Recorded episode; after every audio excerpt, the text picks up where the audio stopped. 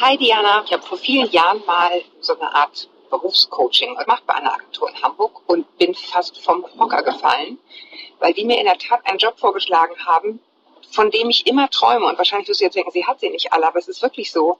Und das war Laienpredigerin auf Beerdigung. Ich beschäftige mich total viel mit dem Tod. Ich lese darüber total viel und ich finde faszinierend, dass Menschen, die dem Tod geweiht sind, in dieser Phase häufig sagen, das war die Zeit, in der sie die höchste Lebensqualität hatten. Und ja, wo es so wichtig wird, nochmal Rückschau zu halten auf das Leben. Und das geht nicht nur mir so, das ging auch meiner Interviewpartnerin so, die daraus einen Beruf gemacht hat, diesen Menschen zuzuhören und einprägsame Momente ihres Lebens aufzuschreiben. Ganz tolles Gespräch geworden. Also hör mal rein.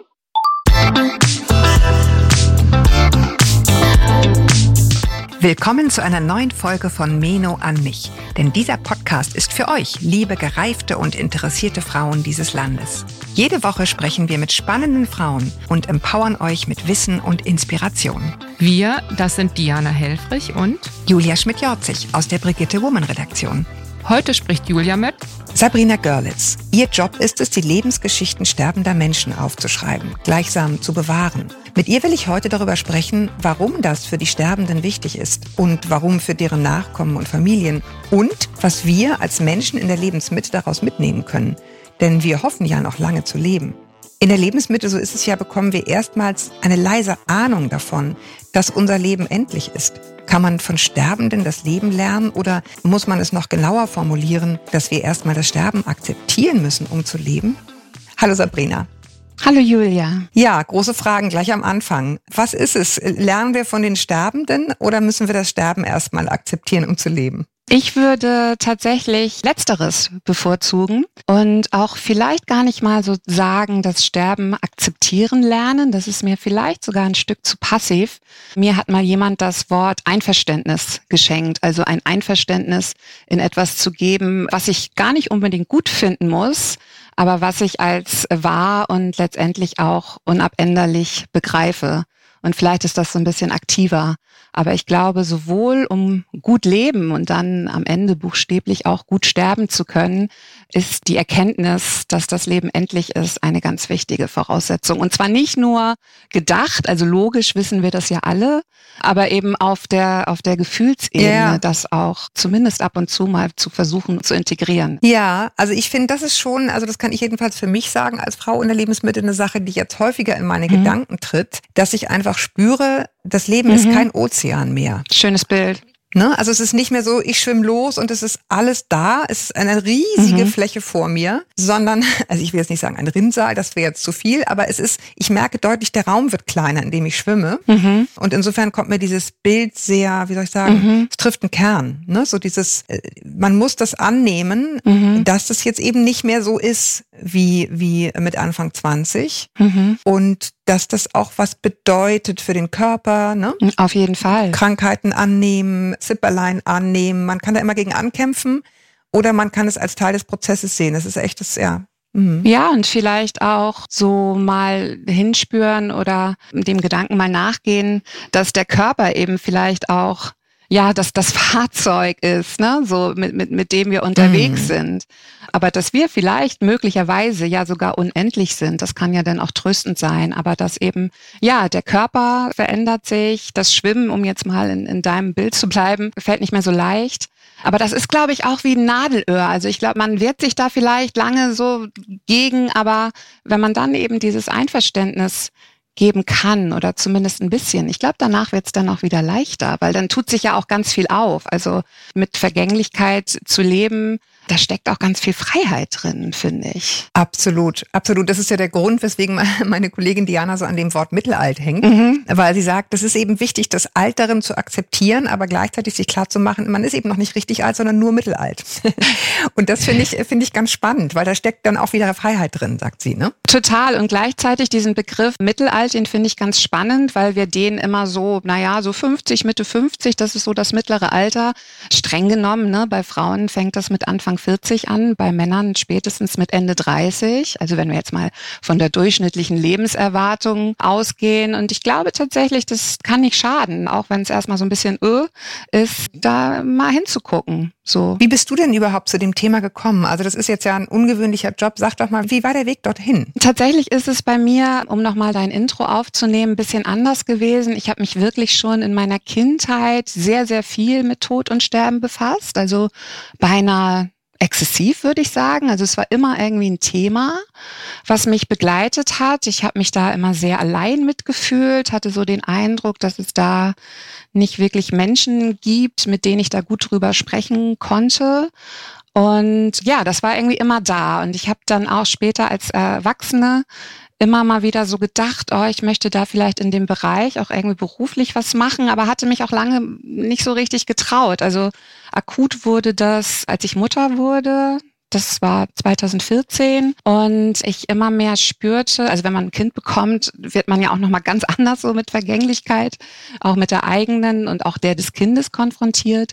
Und da habe ich schon noch mal das dringende Bedürfnis gespürt, also ich möchte nicht, dass mein Sohn, wenn er anfängt, sich mit Tod und Sterben zu befassen, mit der gleichen Sprachlosigkeit durchs Leben geht wie ich. Also das, ne, ich hatte so das Gefühl, es gibt wirklich auch ungesagte Wörter äh, in mir, an, an denen ich schwer zu tragen habe, weil ich mich nicht austauschen konnte. Und ich wollte ihm da irgendwie Vorbild, Wegbegleiterin, Ansprechpartnerin sein. Und mir war aber klar, also jetzt Bücher lesen, das wird nicht reichen. Also ich wollte ihm eigentlich immer ein Buch schreiben. So, das, das war so der Plan. Und da habe ich gedacht, dann musst du auch auf die Straße, dann musst du dahin, wo gestorben wird. Und mhm. das hat dann aber noch mal ein bisschen gedauert, weil ne, mit so Baby, Kleinkind ist man ja doch auch ausgelastet. Und dann habe ich so, das war Ende, Ende 2018, da habe ich dann Nägel mit Köpfen gemacht und mich mal umgeschaut, was gibt es eigentlich für Kurse, so in der ehrenamtlichen Sterbebegleitung.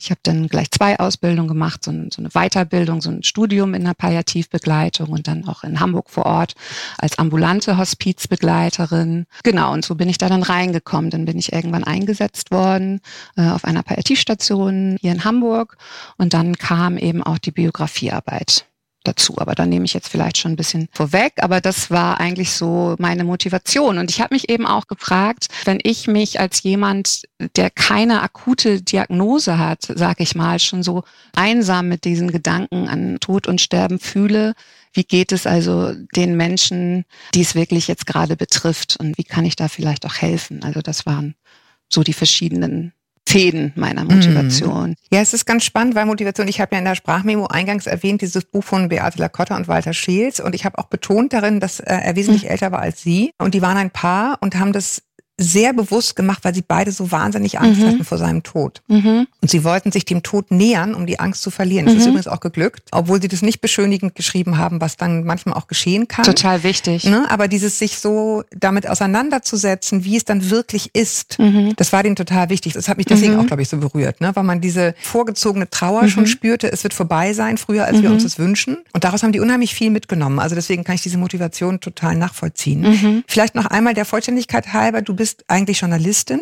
und hast dann das noch on top gemacht, richtig? Jein, also ich habe eine journalistische Ausbildung tatsächlich, das ist jetzt so mein Handwerk. Ich habe aber einen sehr bunten Lebenslauf, war auch teilweise im sozialen Bereich schon unterwegs. Mhm. Geschrieben habe ich eigentlich immer, also auch so als Ghostwriterin, ne, mhm. so für Unternehmen oder so Webseitentexte, solche Sachen. Also Schreiben hat mich eigentlich immer auf die eine oder andere Art begleitet, genau. Und wie kommen die Menschen zu dir? Deren Biografien du schreibst, beziehungsweise lass uns mal vielleicht noch einmal den Begriff sauber kriegen genau. mit den Lebensgeschichten. Genau. Ich habe ja eben schon, da wollte ich nicht zu weit nach vorne preschen. Ich habe dann mich tatsächlich gefragt, wie kann ich denn eben, also mein, mein Handwerk und gleichzeitig auch meine, meine Leidenschaft, ich liebe das Schreiben, mit meiner neuen, ja, Liebe, muss ich auch sagen, für die Palliativarbeit verbinden. Also da kam eigentlich früh der Gedanke, vielleicht sowas, so Lebensgeschichten in die Art aufzuzeichnen mit sterbenden Menschen. Und ich habe dann mal so ein bisschen recherchiert und gegoogelt, was gibt es da vielleicht schon für Formate und bin in dem Zusammenhang auf die sogenannte würdezentrierte Therapie gestoßen. Der Begriff ist im Deutschen ein bisschen sperrig, also Dignity Therapy, es kommt aus Kanada eigentlich und das ist ein Format, ja, eine Intervention, die entwickelt worden ist, um das Würdegefühl Sterben der Menschen zu stärken. Also wen das vielleicht interessiert, einfach mal googeln, da gibt's auch ein, ein, tolles Buch zu. Kommt in die Show Notes. Genau, und da geht es eben darum, in einem circa einstündigen Gespräch mit dem Menschen mal über sein Leben zu sprechen und über die wichtigsten Dinge da drin. Zum Beispiel Momente, in denen er besonders glücklich war, in denen er sich lebendig gefühlt hat. Dinge, auf die er vielleicht besonders stolz ist oder äh, auch dankbar. Dinge, die er über das Leben gelernt hat oder sie natürlich mhm. auch und die die Menschen an ihre Familien, Freunde oder wen auch immer weitergeben wollen. Und es geht eben darum, nochmal die Persönlichkeit des Menschen ganz bewusst zu stärken, weil in einer Situation, in der jemand schwer erkrankt ist, dreht sich immer ganz viel so um die Krankheit. Ne? Also viel auch darum, was derjenige vielleicht nicht mehr kann, was nicht mehr geht. Und da ist auch die Gefahr, dass sich vielleicht auch derjenige selbst zunehmend mit seiner Krankheit identifiziert oder das Gefühl hat, dass andere ihn darauf reduzieren. Und so ist es eigentlich entwickelt worden. Und ich komme ja nun so von der Storytelling-Seite, sag ich mal, habe auch ein paar Weiterbildungen im psychologischen Bereich gemacht und mir war natürlich klar, dass das weißt du auch, Storytelling, das ist so alt wie die Menschheit, das hilft, das tut gut, sich Geschichten zu erzählen, sich auszutauschen. Da passiert ganz viel im Körper, ne, von der Hormonausschüttung Absolut. und so weiter. Da fällt ganz viel Regulation und auch Selbstwirksamkeit statt, was ich auch ganz wichtig finde im Sterben.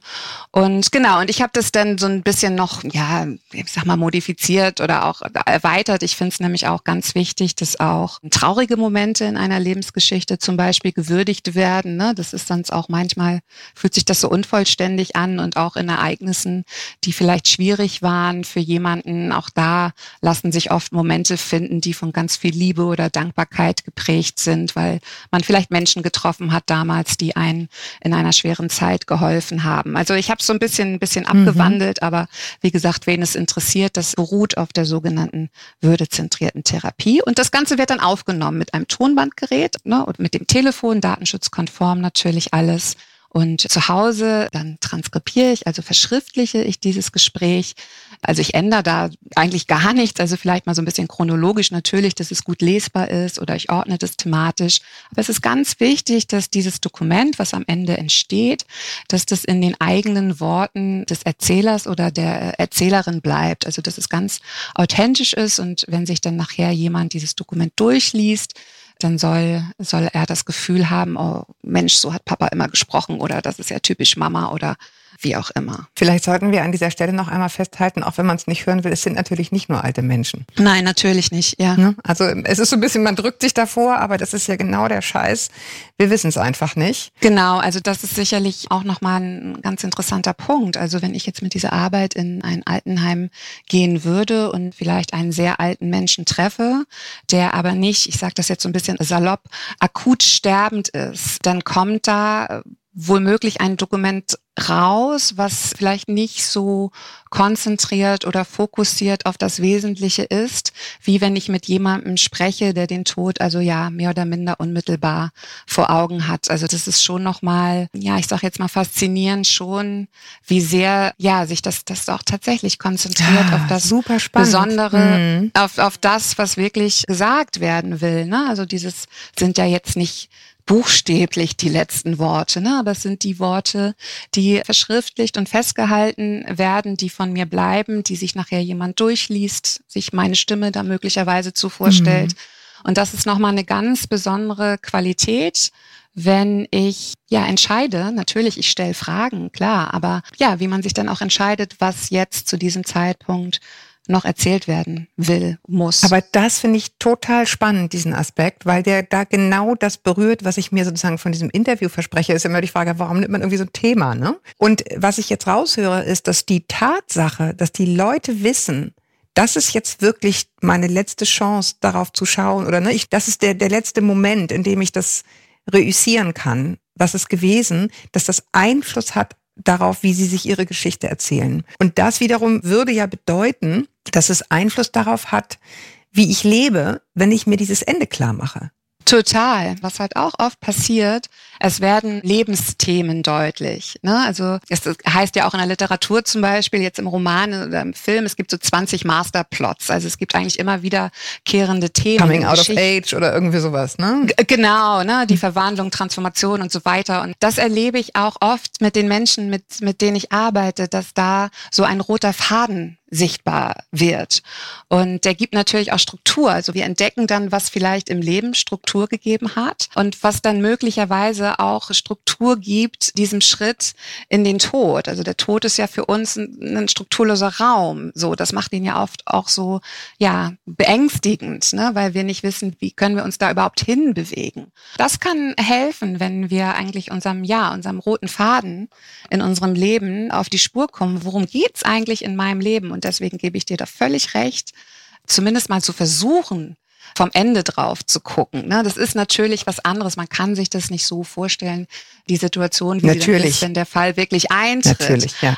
Aber trotzdem auch mal so in Gedanken da mal zu drüber meditieren und auch dieses, dieses Gefühl auszuhalten, was dann kommt, wenn man wirklich spürt, mein Leben ist endlich, aber dann trotzdem dran zu bleiben. Absolut. Mhm. Ne? Und dann zu gucken, was dann passiert. Ja, aber das ist halt auch nur möglich, wenn ich die Trauer zulasse. Also ich, ich erzähle mal eine kleine Geschichte, die mhm. mir neulich passiert ist. Ich habe ganz viele Freundinnen, die jetzt um die 50 sind oder so, oder und die wirklich sagen, für sie ist es ein Riesenproblem mit diesem Geburtstag. Und ah, für mich war das mhm. das wirklich, oder ist es noch, Null. Also gar nicht, gar nicht, ja. gar nicht. Ich weiß nicht warum.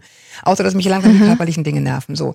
Und dann hatte ich neulich einen Moment, wo es mit einem Schlag kam. Ich war in einem Konzert an der Hochschule für Musik und Theater in Hamburg. Da kann man immer so Jazzkonzerte anhören von Studierenden. Mhm. Und ich ging da rein und das ist immer total toll. Es ist umsonst. Man hört coole junge Leute so. Und ich erinnerte mich, dass ich da vor sehr vielen Jahren, ich bin nicht so gut im Rechnen, also wirklich kurz vor meinem Abi, irgendwas um die 20, mal vorgesprochen habe für eine Schauspielerkarriere, ah, die ja. natürlich mhm. offensichtlich nichts geworden ist. So, und ich kam da rein und ich erinnerte sogar noch den Geruch und alle diese Sehnsüchte und Träume und Visionen, die ich damals ja. hatte, kamen irgendwie hoch. Ja. Und ich sah diese jungen Leute, die da teilweise geschminkt saßen und irgendwelche Sachen besprachen, ne, von dem Theaterstrang. Und ich sah die jungen Musiker und dachte, dieses Gefühl von, ich bin im Aufbruch und alles ist möglich. Ich kann mich hier nicht mehr bewerben. Das war mhm. vor 30 Jahren und jetzt bin ich hier mhm. als Mutter von drei Kindern, die sich hier irgendwie mhm. ein cooles Konzert anhört. Aber es ist eine völlig andere Rolle.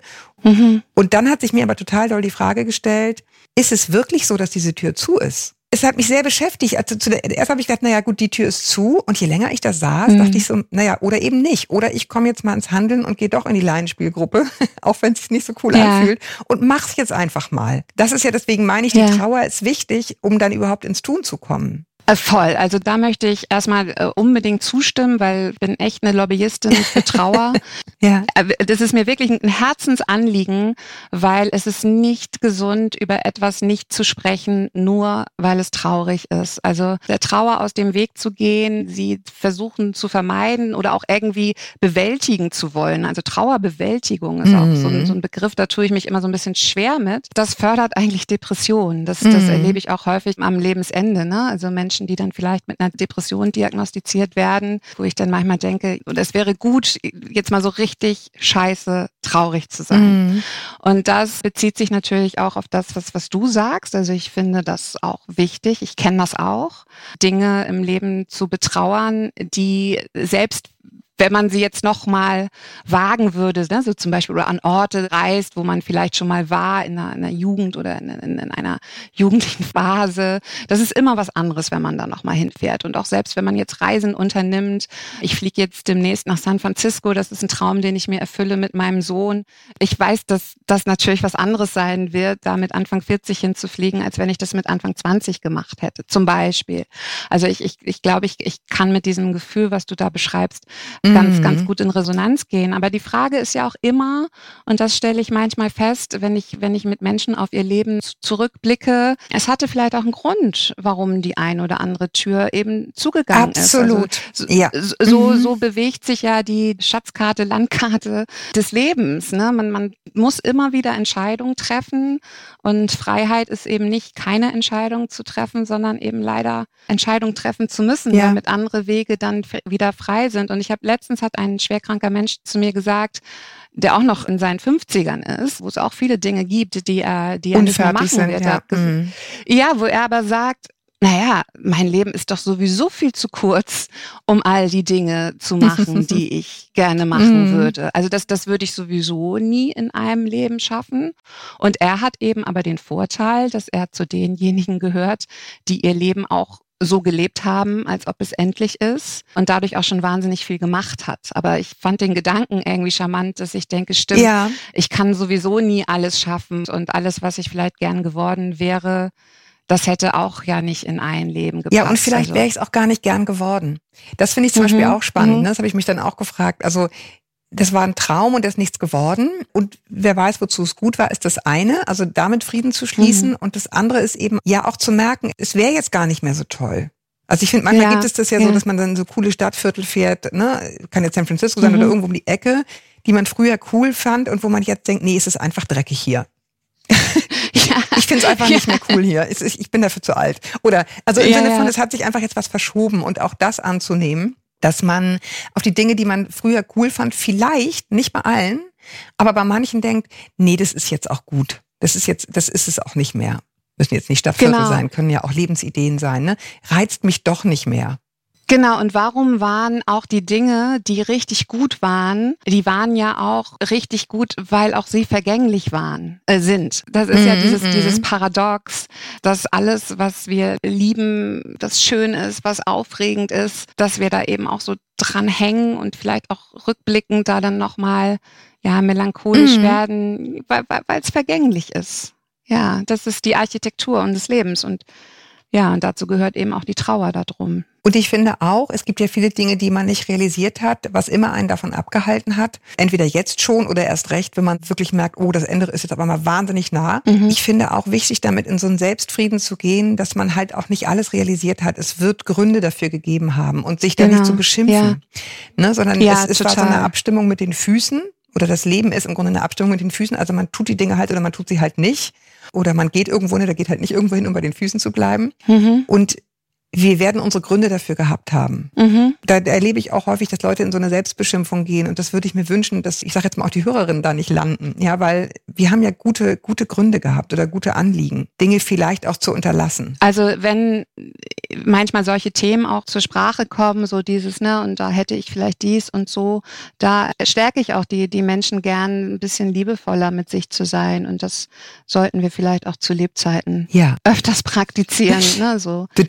Bedürfnisorientiertes Leben. Ja, aber ich finde auch an diesem Spruch, also jeder Mensch macht zu jedem Zeitpunkt die Dinge so gut, wie er sie zu dem Zeitpunkt machen kann. Und ich glaube, da ist wirklich was dran. Also ich glaube, Ja. dass wir selten absichtlich, ja, manche vielleicht schon, aber absichtlich schlechter mit uns oder unseren Mitmenschen umgehen. Also das, das ist halt, Leben ist auch ein Prozess und ein Wachstumsprozess und da zurückzublicken und zu sagen, oh, an der Stelle hätte ich, sollte so Mhm. Hilft nicht. äh, Nee, es hilft nicht wirklich. Und, und trotzdem braucht man es ja nicht zu verleugnen. Also ich glaube, was ich auch manchmal höre von, von Menschen, das sind dann oft ältere Menschen auch so, ja, es war auch so. Ne? Also ich, ich sag mal, möchte dieses war auch jetzt mal noch mit einem H quasi unterstreichen, dadurch, dass man eben sein Leben auch erzählt und auch mit all seinen Höhen und Tiefen, also diese Achterbahnfahrt, die es ja ist, dadurch wird es auch wahr. Und zu einem Leben gehören Brüche. Das ist einfach zutiefst menschlich. Also keiner geht da ja so gerade durch. Das ist einfach auch die Erfahrung, die, die wir machen. Plus, es ist meine Wahrheit. Ne? Und, und bei Mhm. dem, was du aufschreibst, geht es ja genau darum, nicht die Wahrheit aufzuschreiben, so wie ich das verstehe, das, was du von deiner Ja. Arbeit erzählst, sondern Mhm. deren Wahrheit. Genau, also ich sag immer so, so das ist so die Herzenswahrheit. Mhm, ne? mhm. und, und die kommt, da sehe ich mich so ein bisschen als Hebamme, Mhm. diese Herzenswahrheit äh, zutage zu führen. Mhm. Im Englischen sagt man immer ne, so to, to own your story, also Ja. dass das deren Geschichte ist. Und das ist, meinte ich, das ist auch das, was ich vorhin mit selbstwirksam meinte. Ne? Also es, es gibt ja viel auch öffentliche Diskussionen so über selbstbestimmtes Sterben und äh, so. Ne? Und ich finde das Wort Selbstwirksamkeit aber auch ganz wichtig, nämlich selber noch ja Teil dessen zu sein und es in der eigenen Hand zu haben, auch seine Geschichte zu erzählen. Plus, es gibt die Auffassung, es ist nie zu spät für eine glückliche Kindheit. Ich glaube, von Milton Erickson ist das dem Hypnotherapeuten. Ne? Also die Frage, wie ich am Ende drauf schaue, kann es für mich noch sinnvoll machen. Genau, und ich glaube, das ist vielleicht auch so, so als so ein bisschen tröstender Gedanke vielleicht, was mir immer mal wieder begegnet ist, dass Dinge, die vielleicht ganz schwierig oder auch problematisch waren für eine 40 oder mhm. auch 50-jährige Frau oder ne, wir sprechen mhm. ja hier auch viele Frauen an, die sind es unbedingt mit 80 vielleicht gar nicht mehr. Mhm. Oder da wird dann anders raufgeschaut. Und das ist auch immer schön, wenn dann Angehörige später dieses Dokument lesen und dann auch merken, ah, okay, das war jetzt gar nicht mehr so wichtig äh, für Mama mhm. oder da schaut sie ja jetzt mit einem viel liebevolleren Blick drauf oder da haben sich ihre Prioritäten nochmal geändert. Also ich glaube, da dürfen wir auch so ein Stück vertrauen, ne? dass wenn wir jetzt denken, oh Gott, da haben wir jetzt aber mal so richtig was falsch gemacht, ob das dann nachher im Großen und Ganzen in unserer ureigenen Geschichte dann noch die große Rolle spielt. Das muss gar nicht sein. Plus Schicksalsschläge, ne? Also die äh, Schicksalsschläge mhm. waren vielleicht Schicksalsschläge und vielleicht ist dadurch aber trotzdem was möglich geworden oder ich bin daran auf eine Weise gewachsen, die mir aus heutiger Sicht sagt, das hat mich ordentlich Elastizität gekostet und Kraft.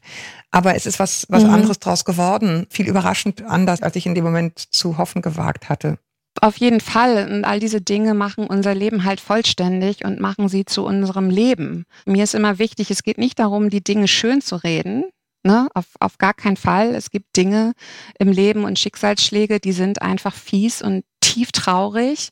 Aber es gibt auch in tiefer Trauer Momente von Wärme, Schönheit und Liebe. Und die gilt es auch zu entdecken und, und nicht zu verpassen, indem man der Trauer aus dem Weg geht. Gibt es Gemeinsamkeiten oder ist alles individuell bei dem, was du aufschreibst? Doch, es gibt auf jeden Fall Gemeinsamkeiten. Welche Muster oder was ist das, was häufig vorkommt, ist vielleicht schon das falsche Wort. Also was, was begegnet dir häufig bei der Arbeit? Welche Einsichten oder Conclusios oder so? Das, das hängt tatsächlich, also klar, jeder Mensch ist einzigartig und gleichzeitig gibt es natürlich auch Gruppen, wenn wir haben vorhin schon gesagt, ne, so ältere, die Themen von älteren Menschen und da unterscheiden sich womöglich von den Themen von jüngeren Menschen. Ne? Also bei mhm. älteren äh, Menschen geht es vielleicht mehr so um, um Erfüllung, also ein erfülltes Leben gehabt zu haben. Das heißt gar nicht, dass alles gut gewesen sein muss, aber dass viele Dinge, viele, viele Meilensteine wurden erreicht, sage ich jetzt mal. Ne? Also vielleicht mhm. berufliche Karriere, Familie gegründet, etc. Bei jüngeren Menschen kommt der Tod ja buchstäblich dazwischen. Und da habe ich festgestellt, da geht es dann eher um Sinn. Also gibt mhm. es trotzdem in diesem abgebrochenen Leben einen Sinn. Und den gibt es. Puh. Und na, ja, also mhm. das heißt jetzt nicht, dass es der Sinn ist, dass der oder diejenige früh stirbt. Nee, nee, aber, nee, nee, das meint ähm, das, das meint auch nicht mit Puh. Okay. Nein, nein, das meint, das wäre okay, zynisch. Nein, aber in, nee. in, ja, ja, aber in jedem Leben gibt es Spuren, die Unterschiede wiederum dann im Leben von anderen Menschen gemacht haben. Also ich glaube, das sind so Sachen, zu entdecken, ja, ich, ich habe einen Unterschied gemacht in meinem Job, in meiner Familie, in meiner Ehe so. Und jetzt komme ich ein bisschen ab. Du, du hast gefragt, ob es, ob es Gemeinsamkeiten gibt, auch thematisch. Also klar, bei älteren Leuten, die Kriegskinder, die sterben jetzt, ne? Also da sterben jetzt die letzten Zeitzeugen und die Menschen, die also auch, auch Flucht äh, miterlebt haben oder Krieg hier in, in Hamburg erlebt haben, die erzählen da schon viel von. Und das sind aber oft auch Berichte, wo sie dann erzählen, was aber vielleicht auch schön war, wo es, viel Gemeinsamkeit gab und was auch die eigenen Eltern und Großeltern damals geleistet haben und wo sie einfach auch möchten, dass das nicht in Vergessenheit ja. gerät, so. Dann tatsächlich, also ja, manchmal heißt es immer so, ah ja, berufliche Sachen sind am Lebensende nicht mehr so wichtig. Das ist jetzt nicht so meine Erfahrung. Also mir erzählen Menschen vielleicht auch tendenziell eher Männer schon auch gerne von dem, was sie beruflich erreicht haben. So, das spielt schon auch noch eine Rolle und das finde ich auch, also ich finde das ja dann auch schön, weil das oft auch zeigt, dass der oder diejenige sich für einen Job entschieden hat, den er auch wirklich mochte. Mhm. Also ich glaube, wenn mich jetzt jemand an, an meinem Lebensende mit mir so ein Gespräch führen würde, dann würde ich auch gerne über meine Arbeit erzählen, weil sie ja auch ein Teil von mir ist und eben nicht nur dazu da ist, jetzt irgendwie äh, Geld zu verdienen. Und ja, also bei Frauen vielleicht, also wenn man das überhaupt so mhm. jetzt in, in Geschlechterrollen packen kann, da spielt schon die Familie immer eine große Rolle. Oder müssen ja jetzt auch gar nicht unbedingt Kinder da sein, aber ja, der Partner, also das ist schon Freunde. Ja, Reisen sind auch immer mal wieder, ne? Also mhm. wenn, wenn jemand in seinem Leben gerne gereist ist, darauf zurückzublicken, Ja, also es ist jetzt gar nicht so irgendwie so was Spektakuläres oft. Nee, nee, das habe ich auch nicht erwartet. Mich interessiert nur sozusagen, ne? ja, gibt es so, ja. so ein bisschen Muster und, und das ist damit für mich total beantwortet. Ich habe mir gerade nochmal aufgeschrieben, Unterschied gemacht, weil ich glaube, das ist was, was man, wenn jetzt uns Hörerinnen hören in der Lebensmitte, so nach dem Motto, woran könnte ich denn messen, macht das hier für mich alles Sinn? Das finde ich eine ganz spannende Frage dann, dieses, äh, mache ich einen Unterschied? Also dazu kann ja gehören, es müssen ja nicht immer Familie sein, aber es können dazu gehören, ich habe einen Unterschied gemacht für meine Kinder, weil ich da war, weil ich mhm. für die gesorgt habe, weil ich sie überhaupt zur Welt gebracht habe im Übrigen. Mhm. Ich habe einen Unterschied gemacht für Eltern, um die ich mich gekümmert habe. Ich habe einen Unterschied in meiner Arbeit gemacht. Also du zum Beispiel mit deiner Arbeit machst mit Sicherheit mhm. massive Unterschiede für die Menschen. Mhm. Also das finde ich einen, einen, total schönen Gradmesser, wenn man sich fragt als Frau in der Lebensmitte, mhm. so was ist denn das Kriterium, nach dem ich jetzt schauen sollte, dann finde ich das ein sehr schönes. Und ich würde da die Messlatte aber auch gar nicht so hoch hängen. Ne? Ja. Also dieses so, mhm. ne, also ich muss jetzt ja kein so, so ein weltbewegendes, nee, nee. aber so, so, so können so Kleinigkeiten sein. Vielleicht habe ich manchmal jemanden getroffen, getroffen und war einfach zur richtigen Zeit am richtigen Ort und konnte einem Menschen helfen. Und das hat in dem Leben dieses Menschen einen Unterschied gemacht. Also ich würde da tatsächlich so ein bisschen kleinteiliger an, mhm. anfangen, mhm. weil, weil, weil manchmal ja diese Frage, wo mache ich einen Unterschied? Aber auch zum Beispiel Kinderlosigkeit. Manchmal ist die ungewollt. Aber da zeigt sich auch manchmal, dass viele Frauen ja trotzdem Mütter waren, also im übertragenen Sinne, mm, ne, für mhm. die Welt und für andere Menschen. Und dass das eben auch ganz wichtig ist, dass es Frauen gibt, die sich nicht nur, und ich setze das in Anführungsstrichen, ne, um, mhm. um das eigene Kind kümmern, sondern auch um andere Belange, von der wir in der heutigen Zeit ja äh, genug haben. Also da auch so zu gucken, ne, wo bin ich vielleicht, also es wäre jetzt ein, so ein bisschen spezifisches Beispiel, wo bin ich dann auch Mutter gewesen, aber eben ja, im übertragenen Sinne auch. Ja, und ich glaube, ich, also ich, ich will das nur noch mal total unterstreichen. Ich meinte auch gar nicht die großen Dinge. Es kann mhm. manchmal auch sein, jemanden im rettenden Moment was zu trinken zu geben. Mhm. Ja, also, mhm. also wirklich, äh, lass es ein Flüchtling sein, du lebst irgendwie auf Lesbos und da kommt jemand an, der ist total dehydriert, dann machst du einen Unterschied, wenn er nur einen Schluck Wasser von dir bekommt. Ne? Also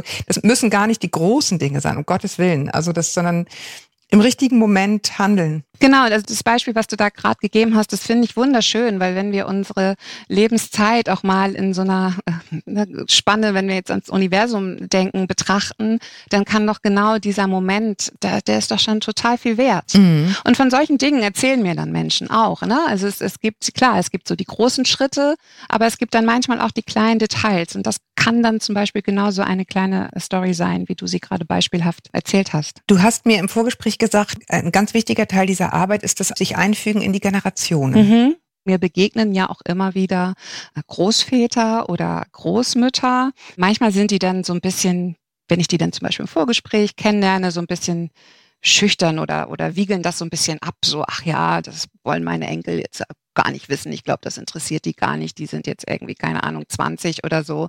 Die sind mit ganz anderen Sachen beschäftigt. Und dann sage ich immer, ja, vielleicht jetzt gerade, aber lassen Sie Ihre Enkel mal 10 oder 20 Jahre älter werden, hm. dann kann es sein, dass Sie mal in sich kehren und denken, Mist, das habe ich Oma oder Opa gar nicht gefragt oder das, das kennt glaube ich jeder von uns, oder? Ja, diese verpassten Chancen, denen man mit dieser Arbeit so ein bisschen vorbeugen kann. So, ne? Also das, glaube ich, unterschätzt man manchmal, wenn man jetzt denkt, in dem Moment, ach ja, die. Was wollen die, die mit den ollen Geschichten? Party ja, ja. und so, mhm. genau, die wollen doch jetzt nicht wissen, wie ich irgendwie, äh, keine Ahnung, damals auf die Güterwagen gesprungen bin und Kohle geklaut habe. Ja, aber so. das aber, ist total richtig. Total mhm. richtig. Also ich erinnere, dass zum Beispiel meine Mutter ist jetzt äh, zwei Jahre tot. Ich habe mit der Interviews geführt, also insofern habe ich in dem Sinne so nichts verpasst. Aber ganz mhm. viele von den Gefühlen und Gedanken, die sie hatte, die kommen mir jetzt manchmal so krass genau so, dass ich denke, ich habe wie so eine zweite mhm. Haut mhm. und denke so, ah, das hat sie gemeint. Ja, und wir kennen ja auch unsere Eltern nur als unsere Eltern. So, mhm. ne? Also so meine Mutter ist für mich meine Mutter. Ich kenne die ja nicht als junge Frau, da war ich ja gar nicht auf der Welt. Und ich hatte letztens zum Beispiel eine Dame, die erzählte mir, dass halt irgendwie, sie hatte drei Ehen gehabt und die waren alle irgendwie nicht gut. So, also die waren alle schwierig und gab es auch hm, Alkohol und auch ein bisschen Gewalt. Und naja, also das war irgendwie schon, dass ich auch dachte, oh, ja, das ist schade, dass diese Frau irgendwie da scheinbar kein Glück erlebt hatte. Und dann, als ich ihr dann, also ich mache das ja immer so, ich komme dann mit dieser aufgezeichneten, verschriftlichen Geschichte nochmal zurück zu der Patientin und lese das dann vor. Das ist immer ganz wichtig. Das ist auch mal ein ganz schöner Moment, wo der oder diejenige dann nochmal mhm. so die mhm. Essenz seines Lebens hört. Mhm. Oh Na, Mann, ähm, ja. Kommen gleich die Tränen. Ja das, ist ja, das ist wirklich total schön, weil dann auch oft immer so ist, oh Mensch, das haben Sie so schön geschrieben. Und ich sagte, nee, nee, das haben Sie, das haben Sie so schön erzählt. erzählt. Also die sind dann auch wirklich auch so berührt von sich selbst. Und genau, und das ist eben auch immer dann die Möglichkeit, nochmal Änderung oder, oder Ergänzung ne, vorzunehmen, wenn vielleicht noch irgendwie was fehlt oder irgendwie noch was gekommen ist. Und in dem Fall war das tatsächlich so, dass die Frau sagte, ja, ich habe irgendwie überlegt, so, da, eigentlich fehlt dann noch jemand so. Und dann hat sie mir halt erzählt, dass es irgendwann zwischen diesen dreien Ehen auch noch mal einen Mann gab, in den sie so richtig verliebt war und dass das so eine richtige Seelenbegegnung war. Es ging jetzt gar nicht so furchtbar lange und sie hat sich dann auch entschieden, irgendwie sich von dem zu trennen, weil sie das Gefühl hatte, das war kein Familienmensch und sie hatte da schon zu dem Zeitpunkt hatte sie auch zwei Kinder und da hat sie halt gesagt so, also für meine Kinder verfolge ich das jetzt nicht weiter so, aber sie hat das hat sie immer beschäftigt, also über die Jahre sagt mm. sie, hat sie auch immer wieder von dem geträumt und sie hatte so das Gefühl, dass das da eigentlich vielleicht mit rein sollte und da habe ich sie total drin bestärkt, weil A ist es so dieses, sie hatte auch eine Entscheidung für ihre Kinder getroffen, aber B ist es doch total schön, wenn die Kinder und inzwischen auch ihre Enkelkinder mhm. nochmal nachlesen dürfen, dass Oma, die es vielleicht auch schwer hatte, mal so richtig verliebt war und eben auch die große Liebe mhm. erfahren hat. Ja, oder, so. oder die das lesen und sagen, oder sollte ich ihn doch verlassen und zu meiner großen Liebe gehen? Vielleicht, also genau, also das ist das, das ist ja Interpretationsspielraum natürlich in alle mhm. Richtungen, ob das jetzt mhm. richtig oder falsch war. Sie hat es zu dem Zeitpunkt so gemacht, aber auch da dann auch so zu gucken. Ich habe vorhin so diese Struktur auch äh, für den Übergang irgendwie angesprochen. Sie war jemand, der sich viel so auch so mit Buddhismus beschäftigt, so auch Wiedergeburt so in, in dem Zusammenhang. Und da haben wir auch gesagt, na ja, diese Liebe vielleicht treffen ja. sie sich nochmal wieder. Und das war jetzt die Lebenslernerfahrung in diesem Leben. Das war das, was möglich war. Und vielleicht ist es aber eine Verbindung, die über das Leben hinausgeht, so, ne? Also das war auch so ein bisschen, dass wir dann so ja gestaunt und gewundert haben zusammen, was ich auch immer ganz wichtig finde, so, ja. Ich glaube, es ist sehr deutlich geworden, wie viel das Sterben mit dem Leben zu tun hat und andersrum. Ich danke dir sehr, dass du so ein bisschen einen Einblick gegeben hast in deine Arbeit. Ich will nur einfach jetzt nochmal kurz die Abkündigung, heißt es in der Kirche, einmal kurz sagen. Das, was du tust, kostet diejenigen nichts, die es nutzen, weil du über die Kliniken kommst. Das einfach nur einmal, damit man es weiß. Genau. Es kostet natürlich was, aber nicht diejenigen, die es nutzen. Ne? Genau, also das ist auch was, was vielleicht so perspektivisch eine, eine Vision von mir ist, dass es halt noch in viel mehr Häusern, Kliniken, mhm. Hospizen integriert wird, diese ja. Form von Arbeit. Ja. Genau. Ja, aber es ist ganz wichtig, also mir ist es ganz wichtig, natürlich, ich könnte jetzt auch das äh, privat machen für Menschen, die sagen, ich, ich, ich hätte das gerne, aber ich, mir, gefällt die Idee gut, dass, dass derjenige sich jeder selbst kann. und auch die Familien mhm. das eben nicht bezahlen müssen. Ja, ich danke dir für die Zeit. Ich hoffe, es war für euch so spannend wie für mich. Ehrlich gesagt, ich liebe solche Themen und fand es ganz, ganz interessant, mit dir zu sprechen. Also vielen Dank, Sabrina, dass du dir die Zeit genommen danke hast. Danke dir, Julia, für die klugen Fragen und den schönen Austausch. Ja, vielen, vielen Dank. Und ich, ja, ich hoffe, wie gesagt, ihr habt was mitgenommen und wir freuen uns wie immer über Feedback an podcast.brigitte.de. Das erfreut uns jedes Mal, wenn wir morgens den Computer anmachen. Und wir freuen uns natürlich auch über positive Bewertungen auf den Plattformen. Und bis wir uns wieder hören, viele Grüße aus der Mitte des Lebens und tschüss, Sabrina. Tschüss, Julia.